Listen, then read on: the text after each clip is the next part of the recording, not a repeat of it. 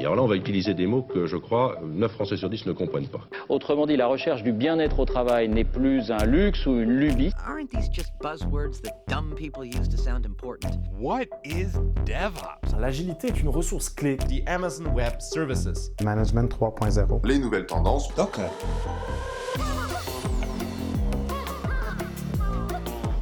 Bonjour et bienvenue aux Voix de la Veille pour ce nouvel épisode aujourd'hui consacré à la foire au buzzword du machine learning en l'occurrence. Bonjour Nicolas Et bonjour Seb Présente-toi, les gens ne te connaissent pas euh, bah, Nicolas, data scientist, euh, expert je crois qu'il faut dire ça. Euh, voilà. Bonjour à tous, je suis un pro du machine learning, je vais vous en parler aujourd'hui. Ben, il pose le statut le gars quoi. Colline, les gens te connaissent Bonjour Ça va? Oui, ça va très bien et toi? C'est super comme d'habitude. Tanguy Oui, T'es vous qui ne me connaissez pas encore. Non. Moi, je suis référent technique euh, plutôt en provenance de l'univers Java J2E à la base. Donc euh, voilà, j'ai eu l'occasion de travailler avec Nicolas sur différents projets euh, autour de ces buzzwords justement. Donc euh, voilà, j'aurais euh, peut-être mon avis euh, un petit peu débutant à donner sur le sujet. Et vous avez participé au DevFest récemment, je crois, sur un sujet qui nous concerne? Oui, tout à fait. Euh, une petite conférence qui s'appelait AI Takeover, où justement on a exploré un petit peu l'idée de est-ce que les algorithmes de machine learning, d'intelligence artificielle vont remplacer ou pas les développeurs à court terme. Bon, s'il y a des mots que vous n'avez pas compris, c'est normal, c'est on est là pour vous les expliquer. Et donc pour vous accueillir comme il est de tradition, je vous donne les petits badges, les voix de la veille. Merci. Voilà. Merci. Vous êtes fiers, vous avez l'obligation de les porter maintenant à chaque représentation en dehors de. Et donc alors c'est quoi du machine learning? Et avant d'expliquer le machine learning, on va peut-être commencer par l'intelligence artificielle. N'est-ce pas Nicolas, expert en machine learning C'est moi qui commence. Data scientist Euh, L'intelligence artificielle, du coup, c'est un terme qui est très très large et qui peut remonter très très loin en fait. Il y a tout un tas de communautés différentes qui vont y attacher des définitions différentes. Euh, moi, je suis dans l'informatique, je viens du monde de la recherche en informatique. Donc la définition que je préfère, en fait, c'est celle qui me concerne. Donc c'est un domaine de recherche qui cherche à développer des agents qui vont imiter des fonctions cognitives habituellement réservées au cerveau humain. Donc on va essayer de développer des applications informatiques, donc des logiciels, euh, qui vont apprendre à lire, à parler, à se comporter euh, comme un humain. En tout cas, qui vont faire semblant. Et du coup, du machine learning, c'est quoi par rapport à l'IA Donc le machine learning, apprentissage automatique en français, donc en fait c'est un champ d'étude de l'intelligence artificielle euh, qui se base sur des approches statistiques pour donner aux ordinateurs euh, la capacité d'apprendre à partir de données. Donc ça c'est la définition Wikipédia si vous pouvez aller chercher. Mais en fait le machine learning c'est surtout un ensemble d'outils euh, statistiques, d'algorithmes, d'outils euh, informatiques qui vont permettre d'automatiser euh, la construction d'une fonction de prédiction à partir d'un ensemble d'observations. En fait, c'est une discipline hybride qui est à cheval entre les mathématiques, surtout des statistiques, en fait, la partie statistique des mathématiques, et l'informatique avec l'algorithmique euh, et le codage euh, en règle générale. Voilà. Vous paraît clair comme L'objectif du machine learning, ou- c'est vraiment de trouver voilà, des corrélations euh, pertinentes entre, entre des variables euh, pour atteindre des variables cibles. Euh, Est-ce qu'on peut réexpliquer ça comme si j'avais 5 ans? Il y a beaucoup de mots compliqués. On peut, euh, on peut réexpliquer Allez, vas-y, Colline. Je, je me lance. hein. Comme moi, je suis pas euh, informaticienne de base. Le machine learning, en fait, c'est, euh, bah, comme l'a dit Tanguy, des méthodes en fait informatiques pour euh, de, de création finalement d'algorithmes informatiques. Donc d'écrire du code qui permet de pouvoir créer un réseau neuronal au sein, si on prend le deep learning, donc au sein de la machine, pour finalement pouvoir prédire ça peut être euh, par exemple de euh, la reconnaissance d'image ou ça peut être de la classification, de pouvoir en fait euh, prédire comme pourrait le faire un cerveau humain la bonne réponse. Donc comme nous on peut, euh, on peut par exemple euh, voir un chat, on, voit un chat, on arrive à identifier que c'est un chat, mais finalement on a des millions de neurones, voire des milliards de neurones dans le cerveau où chacune en fait euh, a sa signification. Par exemple il y en a une qui va regarder la forme de la tête de l'animal, l'autre il va regarder si euh, l'animal est poilu, s'il a quatre pattes, deux pattes, enfin, et euh, finalement tout ça nous permet d'identifier que c'est un chat. Et le machine learning, notamment le deep learning, c'est exactement la même chose. Chaque neurone en fait va avoir son utilité et va pouvoir déterminer à la base par exemple d'une image que c'est bien un chat ou ce n'est pas un chat. Donc, je vous fais l'exemple euh, très simplement. Ça marche aussi avec Non, les chiens. C'est une bonne ça transition au deep euh, learning. mm. Parce qu'on a souvent tendance, c'est vrai, à assimiler machine learning et deep learning. On a souvent tendance à associer le deep learning directement au machine learning. On voit souvent les deux Personne mots n'a réagi ensemble. sur ma blague avec les chiens. là, en fait. Non, j'ai préféré On aurait passer, pu le faire avec les chiens aussi. Ouais, ah, ah, merci. effet, Tanguy, continue. comme le dit Tanguy, euh, il y a le deep learning, donc, qui est le réseau neuronal. Donc ça, c'est ce, qu'on, c'est ce qui est le plus connu finalement euh, du grand public en termes de, recherche informatique dans euh, l'intelligence artificielle. Mais après, en effet, il y a beaucoup de modèles qui ne sont pas du deep learning, qui ne sont pas des réseaux neuronaux, qui sont des modèles en fait de machine learning qui permettent de faire de la classification et des prédictions.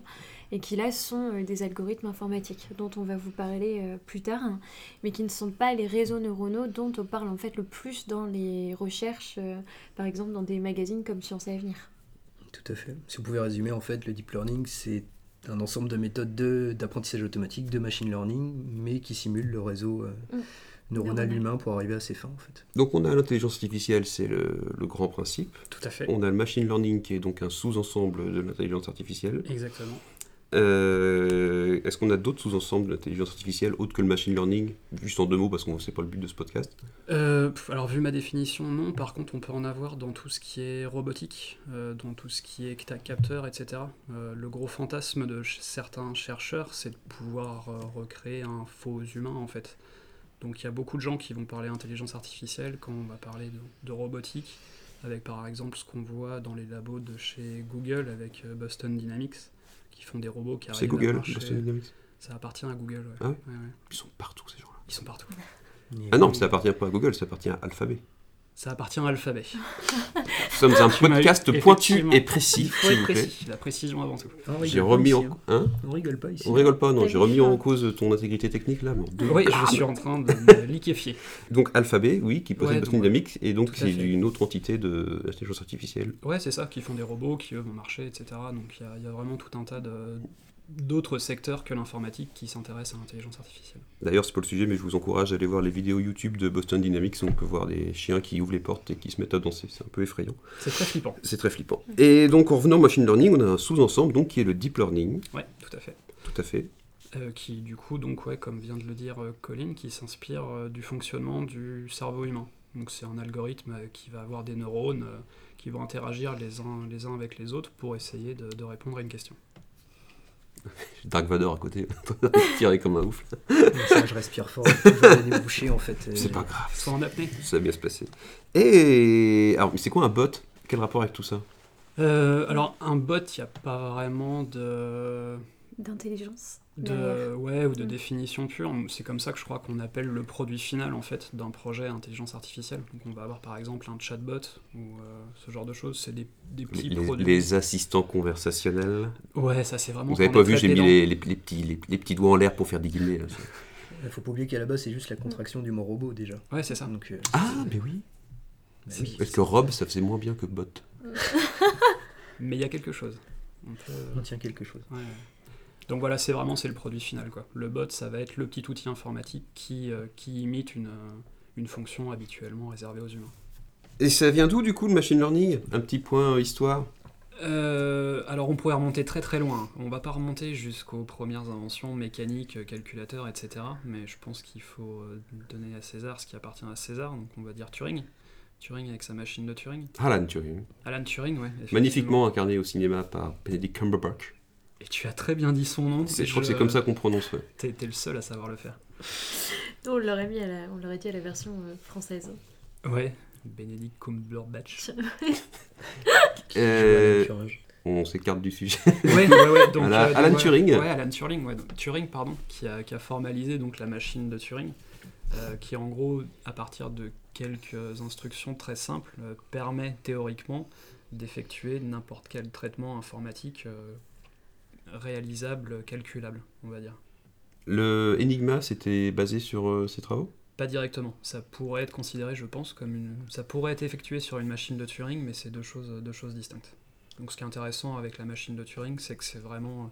C'est un outil mathématique, euh, formel et conceptuel, plus qu'une machine qui permet réellement de créer des choses. Il n'y a rien de concret, c'est juste euh, une, grosse, hypothèse, une grosse hypothèse mathématique, on va dire. Sûr, ça sert surtout à ça. Mais par contre, il y a, il y a des gens qui se sont amusés à reproduire des machines de Turing euh, pour, pour le fun. Oui, oui, chacun, on peut pas critiquer les amusements de, les amusements de chaque personne. Non, non, non. Toi, tu t'amuses par exemple. Moi, ça m'amuse beaucoup. dimanche après-midi. Je- euh, Ah, tiens, on va faire une petite, une petite machine de Turing. Dès qu'on a terminé, je vais retourner sur ma machine de Turing. C'est formidable. Euh, ensuite, en gros, de ce que j'ai compris, il se passe pas grand-chose de concret pendant un demi-siècle. Non, c'est ça, c'est beaucoup de travaux théoriques, il y a beaucoup d'algorithmes, euh, surtout dans, les, dans le monde de la recherche en maths, en stats, euh, qui sont théorisés, mais ça s'arrête là, quoi. C'est des, c'est des papiers, c'est de la recherche mathématique et statistique. Il n'y a pas encore d'application concrète euh, d'intelligence artificielle. Par contre, l'intelligence artificielle, ça devient vraiment un vrai gros buzzword euh, Ouais, grâce à nos amis de la littérature et du cinéma. bah c'est ça, c'est la science-fiction s'en, s'en imprègne. Tu parlais d'un problème philosophal en Euh, antenne. Tout à fait. J'adore dire en antenne, c'est tellement ça. Ouais, ouais, je parle beaucoup de ça parce qu'en fait, quand on parle d'intelligence artificielle, euh, il faut savoir ce qu'on définit comme étant l'intelligence. Euh, ça, c'est pas nous qui le faisons. Euh, nous, on est bien derrière nos claviers, mais on sait pas trop raisonner comme ça. C'est les philosophes qui, eux, s'acharnent à essayer de définir ce qui représente, représente la substance de l'intelligence. Qu'est-ce qui fait qu'on est intelligent? Est-ce que c'est parce qu'on a un cerveau? Il y a d'autres animaux qui ont des cerveaux qui sont pas forcément intelligents, en tout cas pas de la même manière que nous.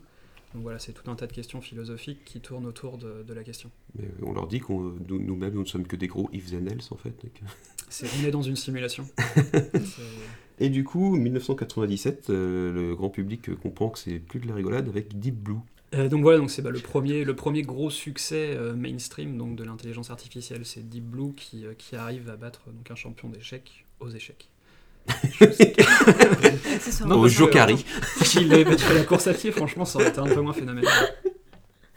Et du coup, à partir du début de ce siècle-là, maintenant, on commence à avoir assez de puissance de calcul euh, au niveau infra pour pouvoir mettre en application les grands principes euh, élaborés durant la fin du siècle précédent. N'hésitez pas à m'interrompre. Vous verrez Tout que je à galère à fait, finir cette phrase. Euh, en fait, ça n'a pas beaucoup évolué entre 1950 et, les années 2000, puisque euh, les machines, comme tu l'as dit, n'étaient pas assez performantes pour pouvoir euh, finalement déjà euh, faire tout un réseau neuronal, donc pouvoir faire travailler plusieurs dizaines de milliers de neurones en même temps, et également surtout pouvoir en fait faire apprendre les neurones, donc faire du deep learning, où finalement on voit même aujourd'hui, il faut des machines vraiment très puissantes et, euh, ça, né- ça nécessite euh, justement énormément d'heures euh, cumulées d'entraînement pour que la machine puisse ensuite faire elle-même ses prédictions. Ce qui fait qu'à la, base, pendant 50 ans, ça n'a pas été possible. Et là, on voit que tous les ans, en fait, euh, les machines deviennent de plus en plus puissantes et euh, on arrive Ah, à c'est faire le de nom plus en d'un plus de principe, choses. ça. Les machines qui sont de plus en plus puissantes. Oui. Comment ça s'appelle? Je sais plus comment ça s'appelle, que tous les, tous les ans, en fait, ça s'accélère. Euh, C'est- c'est La loi de Moore. Ouais, c'est ça. Moore, oui. Mhm. La loi de Moore. Pardon. Oui. Exactement, euh, Colline, tout à fait. C'était ça. Mais, euh, finalement, aujourd'hui, tous les six mois ou même tous les trimestres, il y a des nouvelles avancées qui sont faites en termes d'intelligence artificielle, de, machine learning. Et puis, euh, finalement, on a beaucoup. euh, Enfin, c'est des études qui ont été mises sur le devant de la scène. Donc là, par exemple, cette année, c'est, je dirais 2018, la première vraie promotion de master en data. Avant, c'était plutôt euh, des personnes comme Nicolas qui ont fait euh, finalement leurs études de thèse et de doctorat sur le, machine learning, euh, la data science. Et finalement, là, les promotions de, data science en master sont arrivées à échéance là, pour la première fois en 2018. Donc on voit qu'il y a énormément de possibilités et de plus en plus de personnes qui s'y connaissent. Donc finalement, il y a des avancées très fortes qui sont faites et avec aussi une meilleure connaissance du grand public et où on, on a beaucoup d'idées sur euh, ce qu'on peut, euh, ce qu'on veut faire en fait avec la machine et essayer de, de se mettre le moins de barrières possible pour euh, pouvoir écrire de, de nouveaux langages ou pouvoir aussi faire avancer la machine, notamment sur tout ce qui est, même si on est loin d'être rendu là, mais sur tout ce qui est émotionnel. Je pense Tout à que- fait. Tout à fait. Ce sont des outils qui sont de plus en plus accessibles au plus grand nombre. Merci de ton intervention, Tanguy. Je sais pas, je prends la parole. Et du coup, maintenant, on a aussi AlphaGo et on a plein d'autres applications un peu plus concrètes euh, que juste faire des effets waouh au grand public. Euh, mais on en parlera plus tard, on va pas spoiler. Créé Euh, encore par Google. Ou Alphabet. Ou, ou oui, oui, mais pas que. Il y a des choses. euh, euh, non, c'est Alphabet qui fait tout. c'est comment, c'est quoi les grands principes de, du, du machine learning en fait? Comment on construit tout ça? Bah, déjà, il faut des données. Euh, on a dit que c'était donc tout un tas d'algorithmes qui essayaient de reproduire un petit peu le fonctionnement euh, de notre intelligence. Euh, la première fonction qu'on a cherché à reproduire, c'est l'apprentissage. Donc, il nous faut des données. Il nous faut des données qui décrivent un phénomène, des observations qui décrivent un phénomène. Par exemple, s'il fait 3 degrés dehors, qu'il y a beaucoup de vent et qu'il neige, il y a de grandes chances qu'on soit en hiver. Donc voilà, c'est des données qui décrivent Ou quelque que tu chose. sois à Roubaix. Ou que je sois à Roubaix, effectivement. Mais euh, donc voilà, la première chose qu'il nous faut, c'est des données qui vont pouvoir servir à apprendre à nos algorithmes, à nos modèles, euh, certaines choses. C'est là qu'on lâche un autre buzzword euh, avec 10 ans de retard, Big Data. Ouais, ouais, ouais. Donc, euh, une des raisons pour lesquelles le machine learning et l'intelligence artificielle sont si populaires en ce moment, euh, c'est parce que depuis quelques temps, dans de nombreux systèmes d'information, en fait, il y a cette réelle volonté de centraliser toutes les données qui viennent des différents services, marketing, commerce, etc., au même endroit. Euh, donc, il devient de plus en plus facile d'accéder à d'énormes volumes de données sur à peu près tout et n'importe quoi. Et donc, c'est là qu'on peut commencer à faire des choses intelligentes, intelligentes pardon, euh, avec les modèles. J'aime bien quand tu dis ça, ça donne un effet naturel. On a donc un énorme stock de données. Ouais, ouais, ouais, tout à fait. Euh, non, on va le faire différemment, parce que du coup, on voulait partir sur un cas pratique. Oui, tout à fait. Euh, si on parle, euh, au départ, en fait, les, les modèles de prédiction étaient très utilisés pour les services marketing, notamment pour bah, les prévisions de vente et plus particulièrement pour les grandes surfaces. Donc, type, on va nommer Leclerc, Système U ou encore Carrefour. Vous, quand vous allez dans ces magasins-là, notamment, il y a toujours en fait des ventes liées aux saisons ou aux grands événements. Ce qui fait que je vais vous prendre l'exemple du quand on est au printemps, juste avant l'été, par exemple vers les mois d'avril-mai. C'est tout à fait juste. Le printemps est avant l'été. tout à Je fait. pense que je vais le noter, ça. Et, euh, On dit, on pas assez. Non, non, non. Ce qui fait que, euh, en fait, le, service, euh, les data scientists qui travaillent pour le service marketing vont avoir en fait accès à toutes les données euh, des, des ventes des années précédentes, notamment avec la météo sur les années précédentes aussi, puisqu'il faut corréler plusieurs données et, et trouver en fait les causes qui les lient les unes aux autres. Et en l'occurrence, la grande surface, par exemple, va dire à partir d'avril-mai, on va regarder la météo. Et en fait, ça induit aussi sur les achats des euh, consommateurs. Ce qui fait que si euh, sur euh, dans trois semaines ou un mois, Météo France a euh, jugé qu'il allait y allait avoir, par exemple au mois d'avril, un week-end qui va être très très beau, très ensoleillé, bah, finalement le- l'algorithme de machine learning va analyser par rapport, euh, par exemple, aux années précédentes, les week-ends où il a fait aussi très très beau et euh, qu'est-ce qu'ils ont vendu à ce moment-là.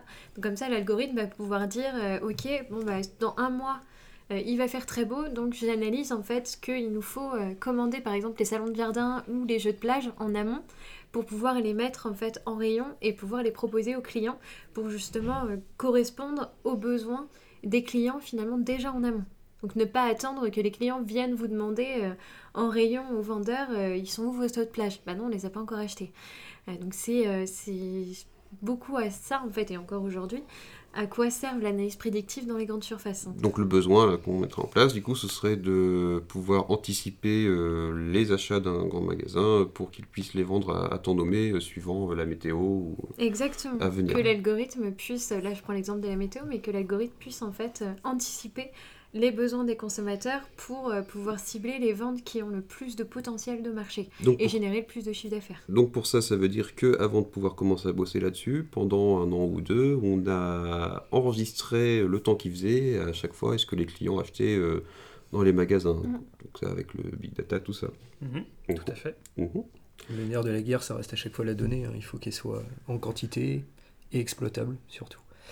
On peut même généraliser ça en fait à tous les systèmes de suggestion qu'on peut voir sur Netflix par exemple, qui vont vous proposer des séries en adéquation avec vos goûts. Euh, Qu'est-ce qu'il pourrait y avoir d'autre euh, sur Google quand vous faites euh, votre shopping euh, Tas d'applications possibles pour illustrer ces propos. Donc on a notre gros stock de données parce que du coup, dans notre magasin, ça fait deux ans qu'ils se remplissent leur grande feuille Excel, que le temps qu'il fait et ce que les clients achètent. Ensuite, qu'est-ce qu'on en fait de toutes ces données? On Euh, les revend aux clients? On les revend aux clients. C'est parce que tu es une personne mauvaise, que tu les revends aux clients. Euh, On parlera de l'inté- de l'intégrité des données et de les questions législatives, tout ça après.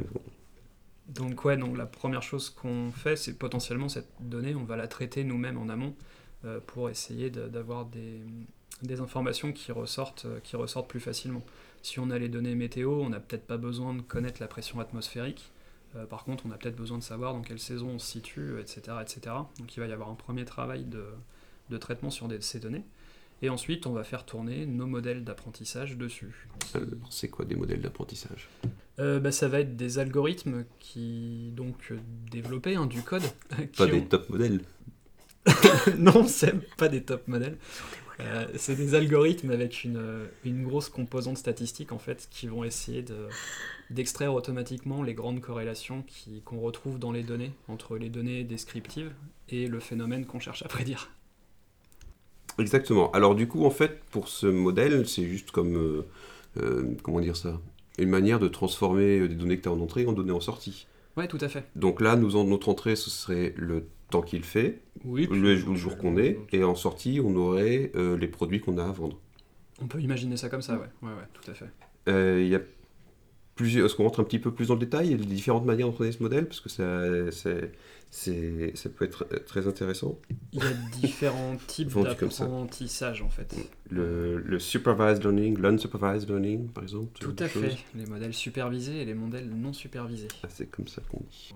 Euh, non, je pense que la différence fondamentale entre le modèle supervisé et le modèle non supervisé, c'est que dans le cas où on est sur un modèle supervisé, on lui aura déjà donné en fait des exemples euh, de résultats attendus. Donc notre algorithme saura déjà euh, ce qu'il est censé reproduire, ce qu'il est censé produire en sortie. Alors que le modèle non supervisé, il n'y aura pas ce travail-là de fait en amont, il va devoir déterminer lui-même ce qu'il faut qu'il fasse de ces données. Euh, c'est un modèle beaucoup plus autonome. Il essaie de deviner euh, les patterns de lui-même, alors qu'avec le modèle supervisé, c'est nous qui disons, bah, c'est c'est ça. quoi. Tout à fait. Ça donne moins de travail aux data scientists. D'accord. On a, on a d'autres modèles d'entraînement à part ces deux principaux modèles? Euh, Il y a le modèle par renforcement en fait qui, qui existe aussi. Euh, on, a, a entendu beaucoup parler avec AlphaGo, dont je pense qu'on reparlera tout à l'heure. Où en gros, les... quand, quand on parle d'entraînement de modèle, en fait, ça veut dire que notre algorithme de machine learning, quel qu'il soit, euh, il va voir toutes les données historiques dont on dispose, et en gros, il va en extraire les corrélations principales qui permettent de répondre à notre question. Le modèle par renforcement, lui, ce qu'il va faire, c'est il va voir les données arriver au fil de l'eau, il va proposer une action, il va interagir avec euh, le reste de son environnement, et il va avoir une récompense. Et c'est en fonction de cette récompense-là que lui va apprendre, euh, va apprendre euh, en interne. Donc là, il y a vraiment l'intervention de l'humain. parce qu'on euh, on parle de- là, là, on commence à parler de probabilité statistique, en fait. Dans tous les modèles, de toute façon, on parle de probabilité de statistique. Ce qui est intéressant avec les modèles par renforcement, c'est que vraiment cet aspect itératif de l'apprentissage. C'est pas on voit toutes les données d'un coup et on apprend les, les règles statistiques en fait qui, qui étaient valables pour ces données historiques. C'est au fil de l'eau, on apprend euh, à mieux se comporter en fonction des, des conditions, en fonction de... C'est un bac pro, quoi. C'est de l'apprentissage continu. C'est exactement ça. On peut citer un exemple d'ailleurs pour l'apprentissage par renforcement, c'est l'algorithme DeepQ Learning qui sort de chez Google, des labos de Google, qui est réputé Ils ont mis un justement- Q entre le deep et le learning. Tout à fait. Mais il y a Deep et il y a Learning, donc ça va, on n'est pas perdu. qui est réputé pour avoir fini une dizaine de jeux Atari euh, de lui-même, en fait, en ayant joué. Au fur et à mesure, il a appris comment gagner, et voilà. Comme dans Wargame, pour toutes les personnes qui sont dans les années 80. Il y en a Euh, voilà, bon, on va couper cette partie. Euh, donc, on a, on- notre modèle, on l'entraîne, il est content. On a un modèle entraîné. Tout à fait. Et donc, bah, c'est ce modèle entraîné qui nous intéresse, puisque du coup, c'est à lui qu'on va poser des questions. C'est sur des nouvelles données euh, qui arrivent là, genre demain, quel jour on est, euh, à quelle saison on est, de quoi on va avoir besoin euh, dans notre magasin. Voilà, c'est vraiment ça qui est intéressant, c'est de pouvoir faire de la prédiction à partir de ce modèle. C'est-à-dire de lui poser des questions sur des données qu'il n'a pas encore vues. Et du coup, alors là, on, on en parle peut-être un peu trop tard, mais c'est là aussi qu'on parle de features, non? Euh, pour une donnée. Alors, les features, donc c'est ce que nous en français on va appeler les descripteurs en fait. C'est, ce qu'on disait tout à l'heure, c'est par moment les données brutes euh, ne, ne contiennent pas la substance suffisante pour pouvoir euh, tirer des conclusions sur les données. Euh, par exemple, on peut imaginer, alors on va sortir de notre exemple de grande surface, mais sur un, système de détection de fraude par exemple, je sais pas, dans un système bancaire ou autre, on peut avoir comme données les logs d'accès à un compte en banque par exemple. Euh, peut-être que c'est pas ces logs bruts qui vont nous servir, mais la fréquence à laquelle les, gens se connectent.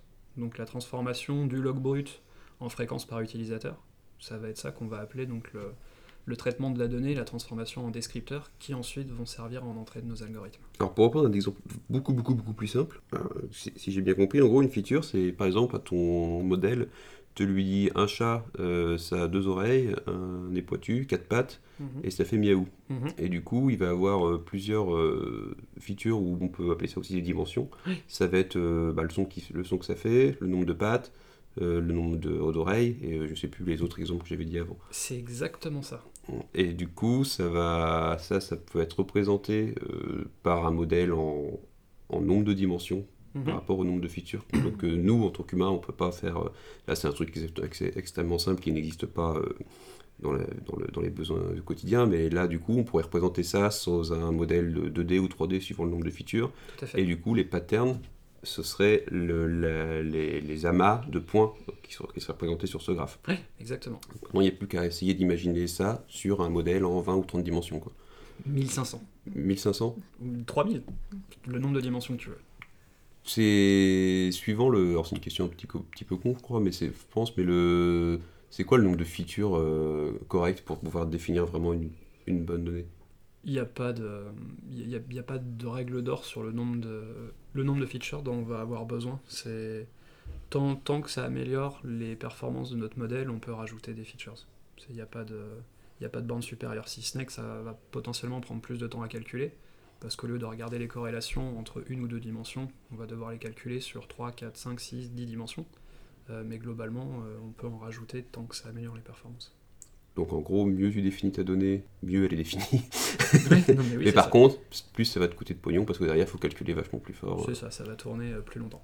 Du coup, euh, les... on a des algorithmes.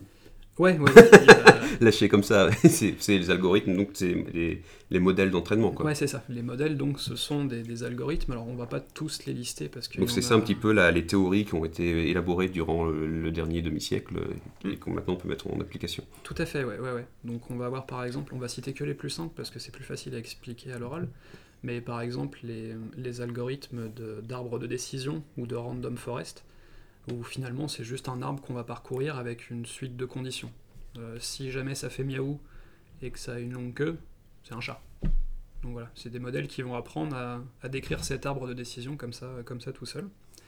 Euh, ensuite, on va avoir euh, bah, les réseaux de neurones, qu'on a déjà parlé tout à l'heure, avec le deep learning, où là on va simuler, alors je, fais des guillemets, hein, on va simuler le cerveau humain, donc en faisant plein de petits neurones qui, réagissent de façon très simple aux données, et donc on va en simuler des millions, et c'est comme ça qu'on va avoir une réponse euh, en sortie. Euh, je- je- je- alors sans vouloir rentrer sur le thème, je pige pas ce système de neurones. Ça veut dire quoi C'est qu'en gros, s'il y a C'est un sans s'il y a un truc qui le arrive en détail, entrée, ce neurone ouais. doit euh, réagir de beaucoup telle plus façon. simple à expliquer avec euh, des images. euh. Ouais. Eh ben, Putain, i- imaginez des images et puis de toute façon on balancera les liens sur, euh, sur les Twitter après. Ça dépend si tu as une image, par exemple, si tu as une image en entrée, tu as une vidéo, on pourrait mettre les liens, qui est, qui est très bien faite et qui est justement le, Mm. le modèle qui est souvent pris pour expliquer, qui est une reconnaissance en fait de chiffres de, euh, 0 à, enfin, de 1 à 9 plutôt, et des chiffres écrits à la main. Pour nous, ça nous paraît très simple en cerveau humain, mais euh, il faut apprendre en fait à la machine à pouvoir, euh, le, pouvoir euh, déterminer justement quel chiffre c'est. Et euh, en l'occurrence, en fait, il prenait l'exemple euh, d'une image qui est en 28 cm par 28 cm. Donc chaque... euh, 28 pixels. et- Exactement. Euh, et, euh, et ce qui fait que ça te fait un, nombre justement de, pixels. Et euh, tu as donc sur certains pixels justement l'image, en l'occurrence du chiffre. Donc finalement, tes neurones déjà, elles analysent. Chaque pixel représente une neurone qui va en fait analyser un chiffre de 0 à 1. Si le chiffre est à 1, ça veut dire que ton pixel il est blanc, si le chiffre est blanc, et qu'il est rempli complètement du chiffre. S'il est à 0,50, ça veut dire que tu as la moitié euh, qui, qui a le chiffre et l'autre moitié qui n'a rien. Et comme ça, ça va permettre déjà à la neurone de pouvoir dessiner.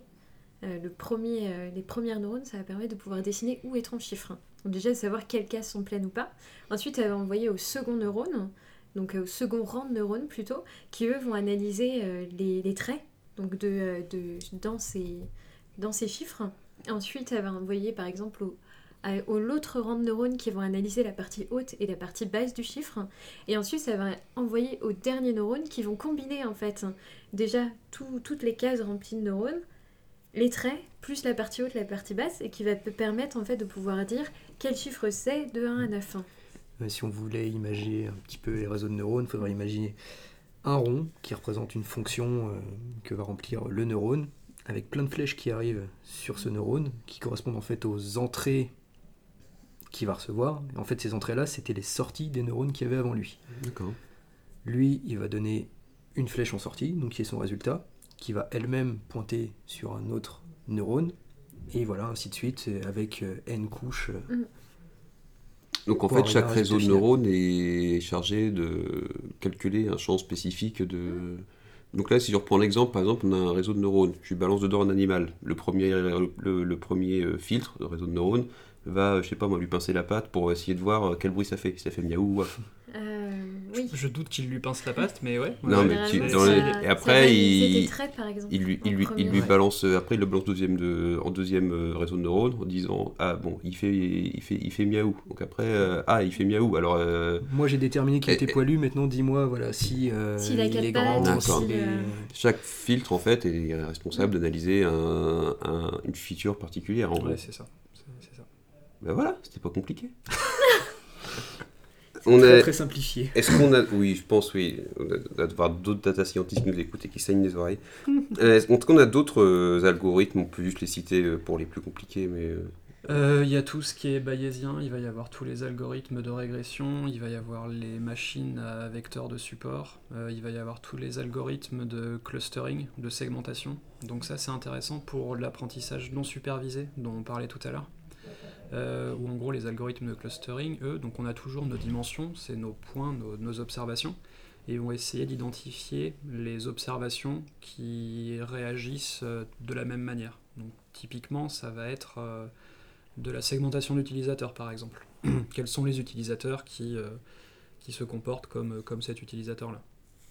Donc voilà, pour ne citer que, que ces quelques algos. Au niveau du code, ça donne quoi? Euh, comme a très bien expliqué euh, Nicolas hier, hein, parce que j'avais plein de questions, c'est euh, en fait on a le, les réseaux de neurones d'origine est codé en fait en C++ puisqu'il fallait pouvoir utiliser des langages qui sont très performants et qui sont rapides et qui ne sont pas, enfin qui sont pas très lourds. hein. Donc finalement c'est plutôt des langages anciens qu'on a utilisés. Donc là en l'occurrence le C++. Par contre un data scientist aujourd'hui ou un développeur, il va pas euh, coder lui-même en C++ son réseau de neurones. Il pourrait le faire mais ça serait très long. Et en fait, il existe euh, des outils qui ont été euh, développés. Notamment, on va encore reparler du célèbre groupe Alphabet et de Google, hein, qui a créé l'outil TensorFlow, qui est très utilisé en fait euh, sur euh, la création d'algorithmes en machine learning et qui permet en fait de mettre à disposition des développeurs euh, des interfaces qui sont en fait au-dessus du C++. Donc on va pas toucher le C++ pour un neurone, on va aller coder dans l'interface. Donc soit par exemple en Python ou en R pour TensorFlow, pour ensuite aller le R et le Python qu'on va coder. Les fonctions qu'on va coder vont aller dialoguer directement avec le C++ pour pouvoir euh, lancer justement euh, l'algorithme machine learning. Et après, il existe d'autres outils que TensorFlow qui permettent par exemple de faire euh, du développement de machine learning en Java ou en JavaScript. Mais en l'occurrence, en aucun cas, ou alors dans très peu de cas, on va aller toucher le, C++ qui, qui code justement les neurones. C'est ça qui est très intéressant d'un point de vue développeur. Alors en effet, on pourrait utiliser beaucoup de langages pour arriver à nos fins. On se rend vite compte quand même qu'il y a certains langages qui sont beaucoup mieux faits pour ça que d'autres. Comme le R par exemple, qui manipule les données. Euh, enfin qui est vraiment un langage orienté manipulation de données. Euh, mais nous, euh, d'un point de vue développeur, ça peut tenir en une seule instruction. Le modèle de random forest dont parlait Nicolas tout à l'heure, ça peut se résumer en un seul appel de fonction sur une librairie R, euh, en passant le nombre d'arbres, la profondeur, le modèle, et euh, c'est magique, euh, ça, ça fait tout tout seul. Ouais, C'est devenu des grosses boîtes noires. euh, C'est du code boîte noire, on n'a pas forcément la visibilité sur ce qui se passe derrière, mais en tout cas c'est très facile à Et manipuler. quand c'est pas libre, c'est carrément des API que tu peux appeler. Et là, il y en a profusion. Quoi. Par contre, c'est déjà, c'est déjà payant pour le coup. quoi. Hum, tout Mm. à fait. Oui, puisque l'avantage de TensorFlow, c'est que c'est open source et c'est gratuit. Euh, juste un point Stanford. Ça me parle parce que je bosse dessus. Puis ça évitera de parler que d'alphabet. Parce qu'eux aussi, du coup, ils sont pas mal euh, dans le milieu universitaire et ils essayent de pas mal de, de développer euh, l'accès euh, open source à, à- au machine learning, à toute cette, tous ces outils. Ouais, tout à fait. Il y a énormément d'universités, parce que bon, le machine learning, l'intelligence artificielle, c'est avant tout des domaines de recherche en fait. Et du coup, toutes les universités, tous les grands groupes de chercheurs vont développer leurs propres outils qui vont répondre à leurs questions pour leurs expérimentations, etc. Et ils vont très souvent ensuite les redonner à la communauté, donc sous la forme de packages open source, euh, comme par exemple Stanford, qui est euh, très connu dans le monde de, de l'analyse sémantique. Donc voilà, qui propose toute une suite logicielle euh, sous licence open source. Mais là, pour le coup, qu'on peut utiliser pour sous à peu près n'importe quel langage JVM. Tout à fait, ouais, ouais. Mais c'est ça ce qui est vraiment intéressant en fait avec les outils, c'est que le gros du travail, la partie statistique, mathématique, a déjà été implémenté. Donc maintenant, pour les développeurs, c'est plus que de l'utilisation de- d'outils et d'API comme on a déjà l'habitude de le faire euh, pour toutes les autres problématiques. Euh, je parlais du coup un petit peu d'API qu'on peut attaquer. Donc il y avait Google avec tout leur cloud, mais euh, Ouais. histoire d'être un peu euh, Exhaustif exhaustif. Merci, c'est bien, toi tu reviendras. Il y a de la concurrence à Google. Bah évidemment, parce que tous les GAFA euh, se sont jetés dessus. dessus. Euh, Il y a Ils sont, Microsoft, Amazon. ils sont gourmands. Amazon. Mm. En gros, tout le monde y va de son, de son API pour, euh, pour fournir euh, donc l'accès à ces, aux algorithmes de prédiction les plus, les plus puissants, les plus sophistiqués. euh. Mais eux, du coup, ils t'offrent juste l'algorithme, un prix exorbitant et la puissance de calcul. Par contre, les données, c'est à toi de leur fournir. Tout à fait. La plupart du temps, en tout cas, je crois. Alors, est-ce qu'on parle de RGPD vie privée là? Ouais, ça pose de grosses, grosses questions. euh, notamment quand on envoie des données bah forcément à caractère personnel, euh, transiter donc dans des API euh, que mettent à disposition les géants du net euh, qui vont faire appel à des modèles d'apprentissage. Puisque du coup, on n'est pas toujours en mesure de savoir exactement quel type d'informations euh, ont été retenues, ont été apprises par le modèle. Euh, donc si on envoie des données personnelles à un modèle, qu'il a appris quelque chose sur une personne par rapport à son âge, par rapport à son adresse, on ne sait pas exactement où est-ce que la donnée est stockée, combien de temps elle va rester, est-ce que ça respecte vraiment le droit à la Est-ce liberté que déjà on avait le droit de l'envoyer cette donnée Bon. Voilà. Est-ce qu'elle a été anonymisée avant qu'on l'envoie C'est ça, ça pose beaucoup de questions. Euh, on, on-. Puisqu'on est toujours dans la controverse, euh, enfin dans les. Dans la controverse, quoi, on a des exemples de la mauvaise utilisation du machine learning du coup? Il y en a plein, il y a, il y a énormément d'exemples en fait, mais c'est comme, euh, c'est comme tout, euh, je veux dire, on, on peut, on peut imaginer, il y a des gens qui sont payés pour développer des systèmes de guidage de missiles, c'est pas top, Bah, de la même manière, il y a des algorithmes de machine learning qui sont utilisés pour des, des causes qui sont un peu moins nobles, et le problème c'est comme euh, toute la partie intelligente vient de l'apprentissage, s'il existe des biais en entrée dans les données, euh, le modèle va avoir fortement tendance à les reproduire en sortie. Et donc là, on peut lister euh, tous- tous les problèmes qu'il y a eu. Alors, il y a eu Du une- concret, du concret. C'est vrai qu'on en voit toutes les semaines dans les médias quasiment hein, ce, ce genre de problème de biais, euh, des algorithmes racistes. Alors oui, on avait Amazon et son, et son système de Il y avait eu, pour les euh, RH là, du coup, ouais. qui était. Facebook, il y avait eu Twitter aussi. Où les CV euh, mis en avant euh, étaient souvent des, des CV de personnes blanches. Voilà. Mais du coup, pourquoi? C'est ça qui est intéressant en fait. Là, on peut se poser la question est-ce que ce n'est pas tout simplement le reflet de la société euh, actuelle? Tout à fait, c'est que je pense. en, en fait, c'est, un modèle, comme on disait, donc c'est un, expliqué, c'est un modèle qui est entraîné par des données existantes. C'est ça. Et euh, voilà, le, dév- le, le développeur euh, américain, c'est un homme blanc, euh, je sais pas, 35-40 ans, et lui, il a toutes les chances d'être recruté.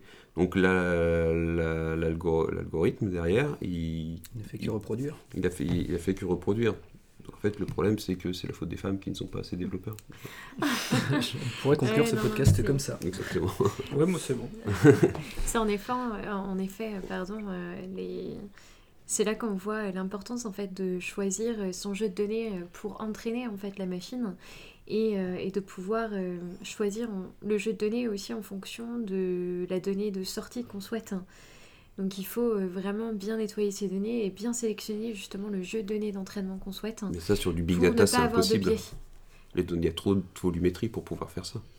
Ben non, pas forcément, parce qu'il faut justement, si tu veux avoir un résultat qui est pertinent et qui correspond à la prédiction que tu souhaites, il y a un gros travail justement de, de choix du jeu de données qui est très important. Ouais, c'est ça. Nicolas euh, C'est- parler. si, si on veut faire un algorithme de recommandation de CV, par exemple, dans un contexte ressources humaines, euh, si on veut qu'il puisse en sortie donner autant de chance aux hommes qu'aux femmes, il faut qu'en entrée, il ait eu au moins accès Mm. à autant de CV d'hommes que de CV de femmes. C'est au moins le minimum. C'est de faire en sorte que tout soit à peu près équilibré, pour que tout le monde ait ses chances. Parce qu'on on peut reprendre un, un exemple concret euh, de réalisation justement de, de Nicolas?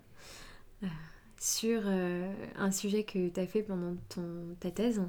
C'était Euh, juste de, avant. euh, juste avant, euh, de euh, créer en fait un, un modèle de, de prédiction euh, sur euh, les grains de beauté, notamment les cancers de la peau, de pouvoir faire en fait des photos et euh, que l'algorithme de machine learning analyse à prédire, enfin arrive à prédire pardon, si la personne, euh, au vu de son grain de beauté et de la photo, a un cancer de la peau ou non.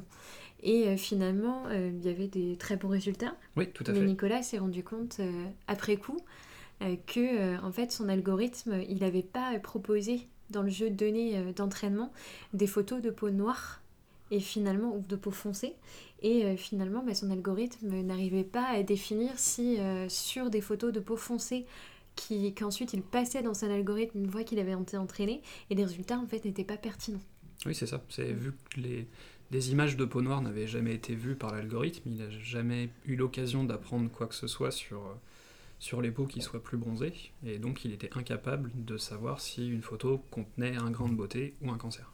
Alors du coup, à Chicago, ils ont pas eu ce problème avec la police? Euh, ouais, je sais plus si c'est exactement la police ou un autre moment du système judiciaire américain. En fait, ils avaient en place euh, des, des algorithmes qui étaient censés euh, prédire le pourcentage de pourcentage, excusez-moi, de chance de récidive de quelqu'un qui avait été inculpé.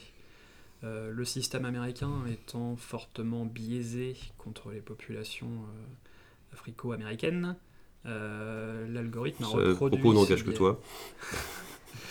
L'algorithme a reproduit ce biais en fait et, et donnait systématiquement beaucoup- un plus fort pourcentage de, de récidives aux personnes noires qu'aux personnes blanches. Donc voilà, c'est des, des biais qui bon, sont souvent observés dans la société, mais qui deviennent difficiles à justifier quand ils sortent de- d'un d'un algorithme automatisé. Du coup, pour rebondir sur des applications actuelles qui sont un peu moins euh, sujets à controverse, on avait quand même des trucs un peu plus sympas. Oui. Oui. On avait les systèmes déjà de recommandation dont on a parlé tout à l'heure. Oui, donc ça c'est pour les... Ça, il y en a plein. Amazon, plein, plein. Amazon s'en sert beaucoup, Ouais. Netflix s'en sert beaucoup. On a les voitures autonomes qui progressent euh, à vitesse grand V. C'est plutôt cool aussi. Oui, quand elles ont euh, tous les bons radars qui va bien. C'est pas faux. Non, c'est vrai, il y en a de plus en plus et, et partout. On peut parler des enceintes connectées. Bon, là, la partie vraiment intelligente de l'enceinte connectée, ça va être l'analyse de la voix pour la retranscrire sous forme de mots. Après, c'est juste une suite de conditions. Si j'ai tel mot, alors euh, je déclenche telle action. euh, voilà. Mais euh, la partie intelligente qui analyse la voix, quand même, euh, Oui, c'est juste un bot, hein, mais derrière, il y a Ouais. par contre l'analyse de la voix qui est, plus, pour ça qui est- qui un peu plus il fine. faut bien distinguer la partie intelligente de, de la partie non Mm. intelligente. Mais euh, des parties intelligentes, il y en a, il y en a partout. Tu voulais parler d'Airbnb aussi Ah oui, oui, oui, il y a, Ça, c'est plutôt, plutôt cool. Ouais, il y a aussi beaucoup de choses qui sont faites en reconnaissance de, de dessins ou autres et qui, euh, par exemple, chez Airbnb, euh, servent pour euh, faire du prototypage rapide d'interface, où en fait ils ont développé un petit outil qui permet de reconnaître ce que quelqu'un est en train de dessiner et de le transcrire automatiquement en code HTML et JavaScript pour avoir un premier prototype d'interface. Donc voilà, il y a vraiment énormément de, de choses qui sont, qui sont faites. Et hein. Google qui a fait un truc comme ça aussi, mais très axé dessin. Où en gros, tu, Oui. prends- tu dessines un espèce de faux chat. Oui. Euh, c'est peut-être Autodraw, hein, où tu, du coup, t'as un- il te propose, suivant ton dessin, euh, ce que tu essaies de dessiner. quoi. C'est plutôt pratique. Tout à fait. Et donc, tant qu'on est dans les applications, euh, on va dire, pro bono de, de l'intelligence artificielle et du machine learning, il y a aussi tous les, toutes les avancées qui ont été faites dans dans- en matière de traduction, de traduction automatique. Euh, maintenant, n'importe qui peut traduire à peu près n'importe quel texte dans un langage quelconque, en français ou en anglais. Ou, euh, et ça, c'est quand même un sacré Oui, dans pas les deux avant. langages qui existent. Et voilà, c'est- un sacré pas en avant en fait. C'est vrai que j'ai euh, remarqué que Reverso était un peu plus performant euh, ces dernières années. Tout à fait. C'est quoi On n'est plus en études. C'est ça. On a d'autres- aspects un petit peu, un petit peu qui rentrent un peu dans la, dans la vie de tous les jours, sur la prédiction des mots sur, le, sur les claviers des téléphones. Ouais, par exemple. ouais, puis ça, après, on peut l'imaginer à plus grande échelle encore de l'assistance euh, à la complétion automatique de mails, etc. Euh, ça ouvre aussi énormément de portes à toutes les personnes qui sont soit handicapées, soit, euh, je sais pas, qui, qui souffrent d'un mal quelconque. Ça leur donne accès euh, à l'informatique, euh, à tous les autres outils, euh, tous- les outils informatiques auxquels nous, on peut avoir accès. Contrôlant par exemple la navigation internet avec la voix ou ce genre de choses. Il y a la, la- la captation gestuelle aussi, qui, est, qui est- qui est très avancée. Euh, pour imager, c'est vous, vous remontez une montre à la main, et ben, sauf que là, vous n'avez pas de bouton remontoir et vous, bougez- faites juste le geste avec le, le pouce à côté de la montre. Et du coup, la montre va reconnaître que vous êtes en train de faire défiler quelque chose. La reconnaissance faciale pour déverrouiller les téléphones les plus récents. Oui. entre autres. Exactement. Ça se base sur les mêmes, les mêmes principes. C'est quoi qui n'est pas de l'IA, qui est vendu comme de l'intelligence artificielle? Alors en fait, euh, c'est c'est intéressant aussi de décorréler euh, ce qui nous paraît intelligent de euh, finalement ce qui ne l'est pas. Donc on parle en fait de sur certaines interfaces d'intelligence artificielle alors qu'en fait euh, c'est juste de la programmation informatique. Euh, notamment vous pouvez avoir des chatbots, des chatbots pardon, sur certains sites internet. Donc c'est euh, les petites fenêtres qui s'ouvrent euh, en bas d'un site. Genre euh, un conseiller peut échanger avec vous et en fait il n'y a, jamais de conseiller de l'autre côté, c'est toujours en fait un, un chatbot et, et un logiciel informatique qui vous répond. Un Merde. s'effondre. La vache. François ne me répondait pas. Vous êtes tellement déçus, désolé. Euh, et, euh, et ce qui fait que dans beaucoup de chatbots, c'est pas euh, du machine learning qu'il y a derrière, c'est généralement en fait un informaticien qui a codé ce que devait répondre le chatbot. Donc en clair, if la personne te dit bonjour, bah toi tu dois répondre bonjour aussi. Euh, si euh, C'est la- les bases de la politesse en même temps. Oui, non, mais, euh, non mais si par exemple il te- il te- le- le- l'utilisateur va demander quelle heure il est, le chatbot doit répondre l'heure. En fait, c'est euh, ça a été codé par un informaticien, Mhm. donc c'est euh, des centaines de lignes de code pour euh, dire au chatbot ce qu'il doit répondre. Et c'est pour ça qu'on voit euh, quand Il on n'y a, échange. pas de modèle, il n'y a pas d'entraînement. Si je vois puis- cette phrase-là, alors je réponds ça. Si ça. je vois ce mot-clé on, on voit tout de suite quand il y a des chatbots euh, qui ont été programmés, puisqu'en fait, euh, soit ils n'arrivent pas à répondre, soit on voit que c'est très très limité en fait sur les réponses qu'ils ont. Et, euh, et finalement, il y en a assez peu aujourd'hui de chatbots qui ont du machine learning euh, derrière. hein. C'est en train d'arriver, ouais, Mm. c'est de plus en plus, euh, de plus en plus le cas. Et pourtant, quand on parle de chatbot, on parle d'intelligence artificielle, alors qu'en fait, c'est pas du tout le cas. Et euh, je laisse Nicolas parler d'un superbe théorème philosophique euh, qui a été euh, mis en place, qui m'avait euh, qui m'avait présenté il y a quelques mois et qui m'avait beaucoup intéressé. Oh, cette passe décisive. C'est- ouais, on avait commencé la discussion tout à l'heure en disant que l'intelligence artificielle c'était aussi un problème euh, philosophique. Euh, Il y a un philosophe qui s'appelle John Searle euh, qui, a, qui a inventé l'argument de la, la salle chinoise, Chinese Room Argument euh, en anglais. Euh, où en gros c'est pour, pour essayer de. C'est un exercice mental pour savoir si on, on peut qualifier un système d'intelligent ou non. Donc en gros, il disait, imaginez que vous êtes dans une salle dans laquelle vous avez tout un tas de dictionnaires qui vous expliquent que quand vous voyez tel caractère chinois, vous répondez avec tel caractère chinois. Excusez-moi, je suis tout émotif quand je parle philosophe, philosophie. Donc quand vous avez tel caractère chinois, vous- ému. je suis très ému. Merci. Donc quand vous voyez tel caractère chinois, vous répondez avec tel caractère chinois, etc. Donc on ferme cette salle et on lui transmet une liste de caractères chinois. Donc euh, vous allez pouvoir regarder tous les caractères, à quoi ils correspondent, vous allez trouver la correspondance et vous renvoyer une liste de caractères chinois en sortie. La personne qui interagit avec cette salle ou avec cette boîte va avoir l'impression que la boîte parle chinois, puisque à son, son entrée à sa liste de caractères chinois, une liste de caractères chinois qui correspond est sortie. Euh, cependant, finalement, la personne qui est à l'intérieur de la boîte ne maîtrise pas le chinois. C'est juste tout un tas d'instructions euh, qui lui apprennent comment répondre euh, dans certains cas. Donc voilà, c'est un exercice assez rigolo pour, euh, essayer de se mettre à la place des algorithmes et pour savoir si on peut les qualifier ou non d'intelligents. Donc ça marche que ce soit euh, du développement classique ou euh, du développement qui implique des modèles de machine learning euh, et autres. Euh, sans trop de transition, euh, tu parlais de, de déterminer si un système est intelligent ou pas. Est-ce que le test de Turing est encore efficace aujourd'hui? Euh, en tout cas, c'est un bon premier filtre. Euh, disons qu'il serait compliqué de qualifier un outil qui passe le test de Turing comme n'étant pas intelligent, puisque priori- on, peut, euh, on, met beaucoup de charrues avant, avant les bœufs. Là, c'est quoi le test de Turing déjà à la base? Euh, le test de Turing, en gros, c'est euh, une personne qui interagit avec, euh, avec un bot, avec une intelligence artificielle, et si elle n'est pas en mesure de déterminer s'il s'agit d'un vrai humain avec lequel elle est en train d'avoir une conversation ou un robot, c'est que le robot a réussi à passer le test de Turing. Ok. Et du coup, tu disais qu'aujourd'hui, c'est un bon premier filtre. C'est un bon premier filtre, ouais. ouais, ouais. Je, je, je crois que certains, enfin, certains s'exclament d'avoir réussi à, à passer le test de Turing. Je, il faudrait vérifier. Tu veux dire qu'ils ont des intelligences Ils ont des artificielles, ils ont intelligences développé et auprès d'un panel de personnes lambda et ils ont. Tout à fait, ouais, ouais, ouais, tout à fait. Donc voilà, c'est un bon premier filtre. Tu voulais revenir sur la législation aussi. Euh, ouais, je pense que c'est important. Alors, on en a beaucoup entendu parler. C'est euh, vrai, beaucoup de personnes sont de ton avis. Les lois, c'est important. Ouais, c'est important. Alors, on les aime, on les aime pas, mais bon, euh, sans elles, euh, ce serait le chaos. Hein Euh, Un monde de hippies. Ouais, il y a, y a- y a quand même pas mal d'abus euh, à cause de, de, tous ces- de tout ce que nous permet de faire le machine learning et l'intelligence artificielle. Euh, on le voit notamment en Chine, par exemple, où euh, tous les citoyens sont euh, fliqués toute la journée parce qu'on a des algos de reconnaissance faciale qui permettent de savoir où ils sont, ce qu'ils font. Toutes les données sont recoupées les unes avec les autres et donc on voit un véritable scoring national qui détermine si une personne est un bon citoyen ou non. Et en fonction de ce scoring, il y a tout un tas de services publics, voire de droits ou de libertés qui pourraient être qualifiés de fondamentales, euh, qui sont refusés ou pas aux individus. Donc là, c'est l'instant Black Mirror. euh. Tout à fait, ouais, où finalement on, enfin, on se dit que maintenant on a les outils nécessaires euh, qui permettent ce, ce genre de situation. Donc c'est là que la législation rentre sûrement en jeu pour limiter un petit peu les, les possibilités euh, de ces algorithmes sur l'impact de la vie des, des citoyens. Actuellement, au niveau légal, on n'a pas de. Il n'y a rien qui régit euh, l'utilisation du- d'une IA.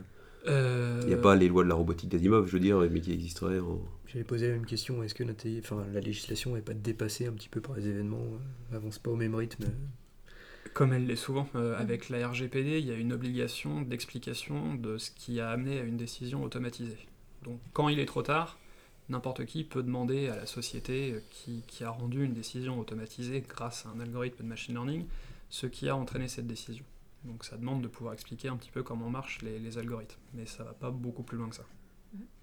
C'est un premier pas, euh, la RGPD, pour déjà en fait euh, travailler sur euh, d'où provient la donnée, comment elle a été utilisée, et ensuite de pouvoir justement partir euh, au démarrage du machine learning et l'intelligence artificielle qui sont, enfin qui est la donnée. Et finalement, la RGPD est censée régir ça. Après, faut faut voir dans les faits s'ils font des contrôles et si euh, finalement ils regardent euh, quelles données sont utilisées pour les algorithmes de machine learning. Et, euh, mais en soi, déjà, c'est un premier pas euh, puisqu'aujourd'hui, avant la RGPD, on avait un total vide juridique en fait par rapport à tout ça. Ouais, ouais, ouais, tout à fait. Et bon, on voit que ça devient un peu urgent parce qu'avec les, le scandale notamment de Cambridge Analytica qu'il y a eu aux États-Unis, euh, maintenant avec les données et les algorithmes qui sont à la disposition de, de personnes pas forcément bien attentionnées, euh, on est capable d'identifier assez précisément sur les réseaux sociaux euh, tout un type de sous-population qui serait susceptible de voter ou non pour une personne ou pour un individu et donc de potentiellement lui suggérer des contenus euh, qui vont essayer de le, faire, de le faire basculer dans un camp ou dans l'autre. Ce qui est, pas très feng shui. La législation, ouais, c'est bien, mais pas encore top. Tout à fait. C'est bien, mais pas encore. Vrai. En synthèse. qu'on peut- peut résumer ça comme ça. Euh, par contre, aujourd'hui, euh, je suis jeune et je veux me lancer dans le machine learning parce qu'on m'a dit que c'était assez, euh, assez prometteur. Est-ce que c'est une bonne idée, Tanguy? Je pense que déjà ça dépend beaucoup du contexte projet dans lequel on se trouve au quotidien. Euh, après, en termes de veille techno, je pense que c'est de toute façon quasiment inévitable aujourd'hui. Tous les développeurs euh, doivent se mettre à jour euh, là-dessus, savoir au moins ce qui, ce qui se fait autour d'eux, comment intégrer ça dans leur langage préféré par exemple. Moi c'était le Java. J'ai pu commencer à regarder la librairie de DL4J par exemple qui fait du deep learning. pour de Java. Euh, c'est une boîte à outils, comme on disait tout à l'heure. Euh, Il y a plein d'outils différents, il faut savoir lequel utiliser. Après, euh, en pratique, le métier de développeur et de data scientist euh, vont sûrement converger, sont en train de converger. Euh, je crois que j'ai oublié la question que tu m'avais posée à la base. Je sais pas si je réponds à, à la question. Non, mais je vais laisser Colline parler. Ok. Colline, ton avis de RH sur le marché du machine learning? Ah, c'était Euh, le marché que. Euh, déjà, on va repartir des, bases. Euh, J'ai dit euh, au démarrage que 2018, c'était la première promotion justement de, master en, data science. Avant, c'était que des, doctorants, enfin des personnes qui ont fait doctorat comme, comme Nicolas. Donc finalement, le, marché de la data et, de la data, la data science pardon, était assez fermé. On voit que là, c'est des problématiques qui ont émergé il y a à peu près 2-3 ans sur Paris. Ça reste très récent. Euh, ça reste aussi récent puisqu'il y a très peu de data scientists euh, qui sont capables de pouvoir euh, orienter les clients, de comprendre les problématiques et justement de savoir de, de comprendre quelles quelles données, quelles probabilités ils veulent en sortir et quelles data il faut exploiter, comment. Quelle valeur Euh, ajoutée ouais, exactement. Donc ça, on commence à avoir des data scientists de haut niveau qui sont arrivés euh, voilà, ces deux dernières années. Donc finalement, ça a lancé aussi euh, le marché de la data science. Après, ça reste euh, des domaines qui euh, coûtent quand même très cher aux clients grands comptes, donc aux, finalement aux entreprises. Donc c'est des projets qui sont des projets d'innovation et tout, toutes les entreprises ne sont pas aujourd'hui concernées, ou en tout cas ne l'ont pas mis en priorité. Donc on voit que c'est plutôt euh, des, euh, des clients comme la banque qui s'y intéressent, notamment pour euh, des problématiques de savoir identifier les clients qui, vont soit frauder ou qui vont ne pas être de bons payeurs. Ou, ça peut être en effet le domaine public, pareil, pour savoir s'il y a des risques de défaillance. Et finalement, on voit que ça va être que certains clients, plutôt des, clients côté au 440, qui vont avoir les moyens justement de mettre en place ces solutions-là. Après, euh, sur euh, un rôle de data scientist euh, senior, il n'y en a pas besoin, sur un projet en data, il n'y a pas besoin de euh, 10 data scientists. Il n'en faut qu'un seul qui conçoive la solution et après, il lui faut éventuellement des data scientists juniors pour l'aider à coder les algorithmes et des data engineers pour euh, mettre en place toute l'infrastructure data. Mais finalement, c'est des petites équipes. C'est pas euh, un projet data, même pour un grand compte du 440, ça va jamais être 50 personnes sur ce projet-là. Donc finalement, c'est euh, un marché déjà de une qui est fermé, puisque faut avoir déjà un master et des compétences en data, une première expérience, voire plusieurs, et surtout, il n'y a pas encore beaucoup de projets. Donc C'est finalement, encore, euh, c'est encore de la niche, quoi. c'est encore de, de la niche et je pense que ça va le rester pendant encore quelques années. Et, euh, Par contre, le marché du bot, lui, il est en train, d'exploser, à contrario. Alors, il y a le bon bot et le mauvais bot, je disais, mais... dont on parlait tout à l'heure. Ouais. Après, le, le mauvais bot, celui qui n'est pas intelligent, ça existe depuis des dizaines d'années. Donc ça, c'est déjà des développeurs qui le font. Après, le marché de la robotique, en effet, il y a, euh, il y a plein d'entreprises déjà qui existent, plein de startups. Après, c'est pas... euh, c'est entre l'informatique et l'électronique. Donc finalement, il faut aussi des informaticiens qui euh, soient euh, aguerris sur l'électronique et l'embarquer. Et ça reste aussi du marché de niche. et Il y a aussi très très peu de, postes. Moi, j'ai un ami qui a fait l'école des mines à Nantes et qui est dans une entreprise justement de, de robotique. Et ils sont, ils sont six. Et ils ont, euh, il y a plus de robots en fait que de salariés. Et finalement, euh, ils ont pas, euh, ils recherchent des profils vraiment déjà très très calés techniquement, des, des 100% euh, geeks, même si ça va plus loin que le geek. Et c'est des passionnés. Et finalement, il faut des gens qui, qui aient déjà fait justement de l'embarquer électronique. Donc c'est aussi très particulier comme profil recherché. Oui, donc c'est oui, un profil de niche avec des profils assez pointus euh, qui sont cherchés. Pour l'instant, c'est pas encore très démocratisé. quoi. Non, et puis je pense qu'il va falloir attendre plusieurs années avant que ce le soit. Et surtout, il va falloir attendre qu'il y ait beaucoup plus de projets en fait data. Puisque le, le problème vient de là, c'est que euh, les projets data commencent à arriver. C'est un des sujets de 2019 hein, pour euh, beaucoup de clients grands comptes, mais ça n'était pas forcément avant. Donc ça va petit à petit arriver. Mais comme le disait Tanguy aussi, euh, la charge en fait euh, de connaissances sur la partie data va petit à petit être portée aussi par les développeurs. hein. Ce qui fait que quand euh, les systèmes euh, de- d'algorithmes de machine learning seront mis en place et qui passeront en TMA, donc en tierce maintenance applicative, ça sera repris par des développeurs. hein. Donc finalement, les développeurs seront obligés aussi d'avoir ces compétences-là. Et bientôt, dans la mallette à outils du développeur, Java par exemple, il y aura le DevOps, qui est le cas aujourd'hui, donc, donc sur tout ce qui est intégration continue, et il y aura aussi la partie data. On converge, on est Mm. d'accord. Ouais, mais elle l'a dit mieux, vachement mieux que toi. Euh, on voulait revenir un petit peu aussi sur le futur, dont on a parlé un petit peu, euh, le futur du machine learning, Il va y en avoir partout. euh, du futur. du futur. Beaucoup, beaucoup, Le beaucoup futur va arriver. Ouais, le futur va arriver, je- ça j'en suis certain.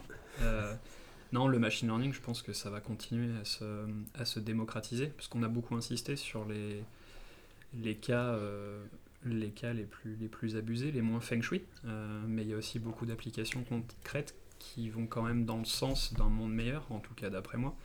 Euh, notamment, on voit dans le domaine médical, où il y a énormément de progrès qui sont faits. Euh, il y a une équipe de chez Alphabet, encore une fois, qui, a, qui, a, qui, a, qui a eu des résultats fantastiques sur la détection précoce du cancer du sein.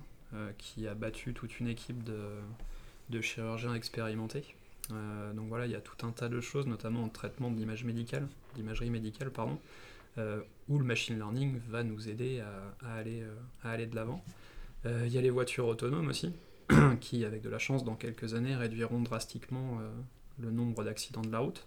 Donc il y a vraiment tout un tas d'applications qui, qui vont dans le bon sens. Donc moi, j'ai bon espoir pour le, pour le futur du machine learning. Terminator, on y vient ou pas? J'en doute. J'en doute. Euh, Il y a malheureusement, c'est aussi une des facettes du machine learning, c'est qu'il y a beaucoup de, beaucoup de travaux qui sont faits dans les, les services de défense américains, mais je ne doute pas que ce soit aussi fait en France, euh, pour pouvoir faire des systèmes de ciblage autonomes, pour pouvoir faire des drones totalement autonomes, etc. Donc euh, bon, ça c'est une partie qui malheureusement existe aussi. D'où l'intérêt d'avoir de la législation qui permette de prévenir ce genre de ce genre d'abus. Et Elon Musk et ses potes là qui font des pétitions pour- contre les robots euh, euh, int- intelligents. C'est je vais pas dire que c'est beaucoup de bruit pour rien parce que c'est nécessaire, ça permet de faire prendre conscience aux gens euh, qu'il y a beaucoup de progrès qui se font à ce niveau-là. Comme on l'a dit tout à l'heure, ces progrès-là vont plus vite que les efforts euh, législatifs qui, vont, euh, qui, qui les suivent. Euh, donc c'est important pour en faire parler. Euh, après, comme on l'a dit, finalement, les algorithmes de machine learning, ils sont très très forts pour répondre à des questions très très simples. Euh, et on ne peut pas les combiner très facilement. Donc on n'aura pas demain un robot totalement intelligent. Qui sera capable de prédire euh, les trucs qu'il faut vendre à Noël à Super U et en même temps qui pourra conduire une voiture. C'est ça, il n'y a pas du tout de transfert d'apprentissage en fait entre modèles, entre, entre produits. C'est chaque produit, chaque algorithme répond à un besoin spécifique pour lequel on allait chercher des données spécifiques qui aident à répondre à cette question, à ce besoin. Mais on ne peut pas, euh, le, le bot d'AlphaGo qui, qui a battu tous les champions du monde de Go, euh, il ne sait pas conduire une voiture. Euh, il ne sait faire rien d'autre que jouer au Go. Ce qui est important aussi de signaler, euh, si on reprend, euh, parce qu'aujourd'hui finalement on parle d'intelligence artificielle, mais, mais c'est une manière réductrice de l'intelligence humaine, puisque dans ce cas-là, l'être humain ne serait intelligent que sur de la statistique, ce qui n'est pas du tout le cas. Aujourd'hui, si on prend les tests de quotient intellectuel, c'est plus, ils prennent plus en compte juste l'analyse, ce qui était le cas en fait de la machine aujourd'hui. Aujourd'hui, on sait qu'une grande partie de l'intelligence d'un être humain vient de son intelligence émotionnelle. C'est ce qui euh, le rend sociable, c'est ce qui le rend à l'écoute des autres, c'est ce qui le rend aussi... euh, ce qui lui permet d'anticiper les choses. Et ça, aujourd'hui, euh, une machine est euh, incapable en fait d'avoir cette intelligence émotionnelle. Et c'est ce qui permet aussi, c'est ce qui lui permettrait d'être finalement un humain à part entière. Donc tous les films de science-fiction où on voit des robots qui sont finalement qui ont cette intelligence émotionnelle, aujourd'hui on n'y est pas du tout. Et, euh, et c'est pour ça aussi qu'il faut arrêter d'avoir peur, puisque euh, peut-être qu'on y viendra un jour, et ce jour-là il faudra peut-être s'inquiéter. Mais aujourd'hui, euh, l'intelligence Il faut artificielle... avant, justement. Si, mais aujourd'hui, est-ce que on sait même pas si on si un robot sera capable d'avoir une intelligence émotionnelle, puisque euh, déjà ça a été euh, ça a été appris par euh, les êtres humains sur des, millions d'années en fait, hein. depuis de c'est puis c'est très animal hein, comme réaction et, ça serait très compliqué justement de de l'implanter en fait dans un réseau de neurones d'intelligence artificielle. Aujourd'hui, c'est de la stat, c'est de la probabilité, mais il n'y a aucune intelligence émotionnelle euh, dans euh, l'intelligence artificielle. Et pour avoir réellement peur, euh, il faudra avoir un humain, qui, enfin plutôt un, robot qui est capable d'avoir cette intelligence émotionnelle-là. Après, si l'algorithme de machine learning est maîtrisé et qu'on est sûr que le robot prenne les bonnes décisions, il n'y a pas de, de peur ou de risque à avoir si on arrive toujours à maîtriser en fait la machine. Parce que finalement, c'est maîtriser son algorithme et être sûr que son algorithme ne commence pas à raconter des conneries. Alors c'est sûr que s'il n'y a plus de maîtrise sur l'algorithme, par exemple, qui conduit une voiture auto- autonome, là en effet, il faut s'inquiéter. Euh, du coup, c'est l'heure euh, de parler d'un meet-up peut-être. Ah, Charline Bonjour, Ça va? Ça va et vous? T'étais où? On t'a cherché cachée. T'étais caché Vas-y, je t'en prie, enchaîne. Euh, du coup, le- pour rester le sujet du jour, je vais vous parler du Meetup euh, R à Nantes. Euh, donc c'est géré par le R User Group. Euh, et l'idée, c'est d'échanger à propos des possibilités d'usage du langage R, donc analyse statique, machine learning, projet big data, visualisation de données. Ils ont un petit Twitter, ça s'appelle meetup underscore R underscore Nantes. Et le prochain événement, ce sera le 19 novembre euh, sur le application R Shiny avec la prédiction dynamique du risque d'échec de greffe. Un programme. Pardon La prédiction dynamique du risque d'échec de greffe. De greffe. euh, De greffe. De greffe. De pas, greffe. Alain, pas de greffe. Non, non, d'une greffe. Encore une blague des années 80. Oui, moi j'ai pas compris. Mais c'est parce que je suis jeune. C'était les voix de la veille. À moins que quelqu'un ait d'autre et quelque chose à dire euh, sur. euh, Non, je pense qu'on a fait le tour là. On était assez complet. On a fait le tour. Vous êtes tout le monde dehors Ah, Tanguy, je l'ai réveillé. C'était les voix de la veille sur le machine learning. Vous avez appris plein de trucs, j'espère. Si vous êtes encore là, parce qu'on a eu des trucs techniques quand même un peu au milieu. Euh, si vous êtes encore là, félicitations, vous avez gagné un badge. On vous dit où vous pouvez nous retrouver, comme d'habitude, sur SoundCloud, Twitter, euh, Spotify maintenant. On est sur Spotify, ça en jette. Euh, mais bon, vous le savez déjà, sinon vous ne nous écouteriez pas. Et ben on vous dit à la prochaine et on vous fait des bisous. Parce qu'on est comme ça à nous. Au revoir. Au revoir. Come on.